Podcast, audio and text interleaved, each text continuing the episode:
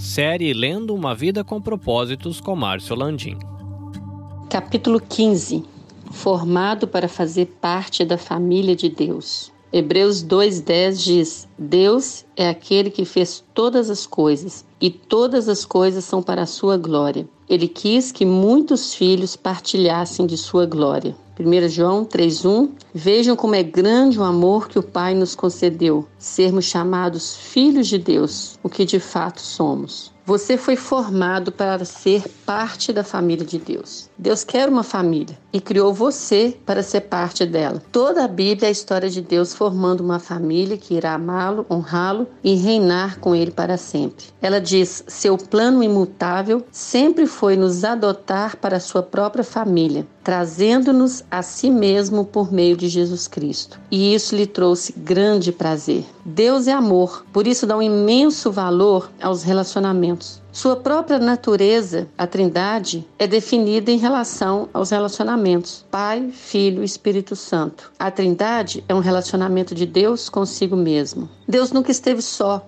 ele não precisava de uma família, mas desejou uma. Então arquitetou um plano para nos criar, trazer-nos para sua família e dividir conosco tudo o que possui. Isso dá a Deus um grande prazer. Quando colocamos nossa fé em Cristo, Deus se torna nosso Pai. Nós nos tornamos seus filhos e os outros crentes se tornam nossos irmãos e irmãs e a igreja se torna nossa família espiritual. Veja bem que nós não estamos falando aqui de religião. Ah, igreja X, Y, ele é da igreja tal. Não. É quando nós nos colocamos diante de Jesus e entendemos o grande amor dele na cruz e a maravilhosa graça dele nos salvando. Cada ser humano foi criado por Deus, mas nem todos são filhos de Deus. E a única forma de entrar na família de Deus é nascendo novamente dentro dela. O convite para sermos parte da família de Deus é universal, mas há uma condição: a fé em Jesus. Muitas vezes nós vemos né, no mundo de hoje e antes também tantas brigas, discussões por questões religiosas, teológicas e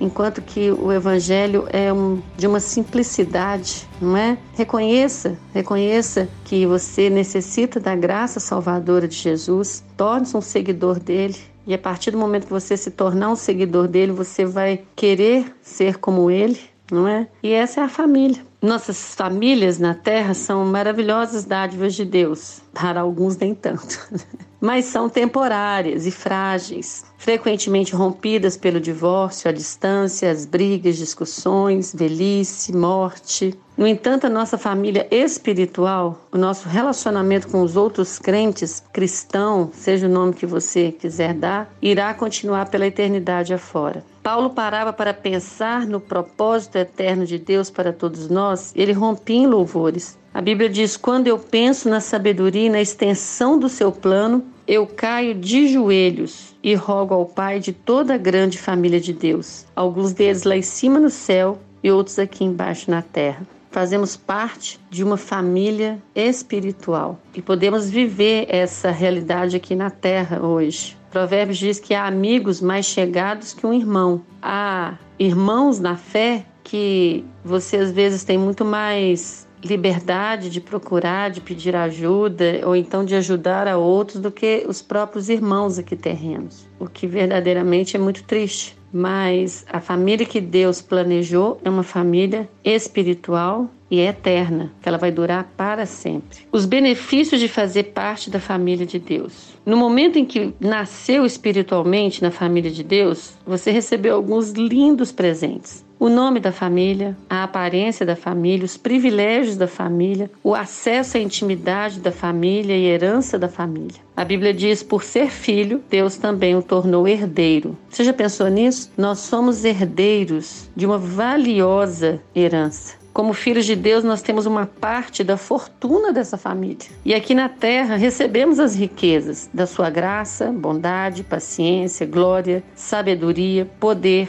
misericórdia, mas na eternidade nós vamos herdar ainda mais. Paulo percebeu e disse: Eu quero que vocês percebam o quanto é rica e gloriosa a herança que ele tem dado ao seu povo. Mas o que será exatamente que abrange essa herança? Primeiro, seremos levados para estar com Deus para sempre. Segundo, seremos completamente transformados para sermos como Cristo. Terceiro, seremos livres de toda dor, sofrimento e morte. Quarto, seremos recompensados e reassumiremos posições de trabalho. Quinto, seremos levados para participar da glória de Cristo. Que herança! Você é muito mais rico do que pensa. A sua herança eterna é inestimável, pura, perpétua e protegida. Ninguém pode tirá-la de você. Nenhuma guerra, nenhuma economia deficiente ou um desastre natural, porque ela foi dada pelo Senhor para a sua vida. O batismo é uma forma de identificarmos com a família de Deus. O batismo não é um ritual opcional a ser atrasado ou postergado, ou que você precisa estar muito santo, muito bom, é, já dominando toda a Bíblia. Ele significa sua inclusão na família de Deus e anuncia publicamente ao mundo: Eu não tenho vergonha de ser parte da família de Deus. Você já foi batizado?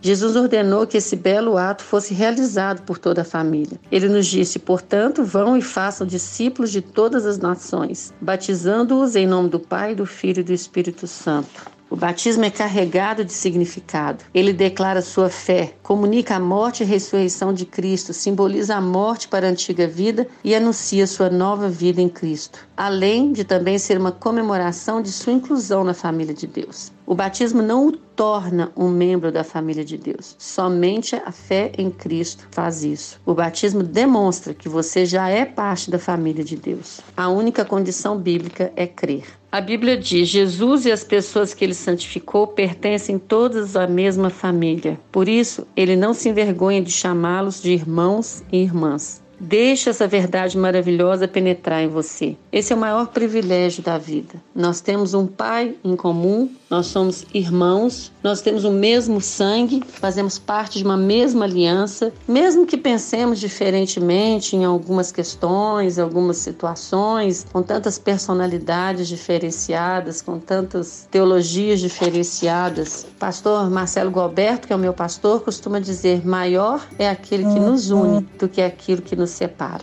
Não há nada que se compare a fazer parte dessa família, tendo como nosso Senhor o nosso Pai. Então, sempre que você se sentir insignificante, desprezado ou inseguro, lembre-se daquele a quem você pertence. Você tem muito valor, meu querido e minha querida.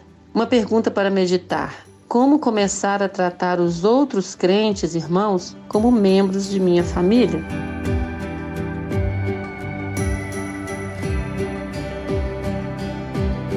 Você pode ouvir a continuação desta série diretamente do seu agregador de podcasts, Spotify, Google Podcasts e Apple Podcasts. Basta você procurar por EBVNcast.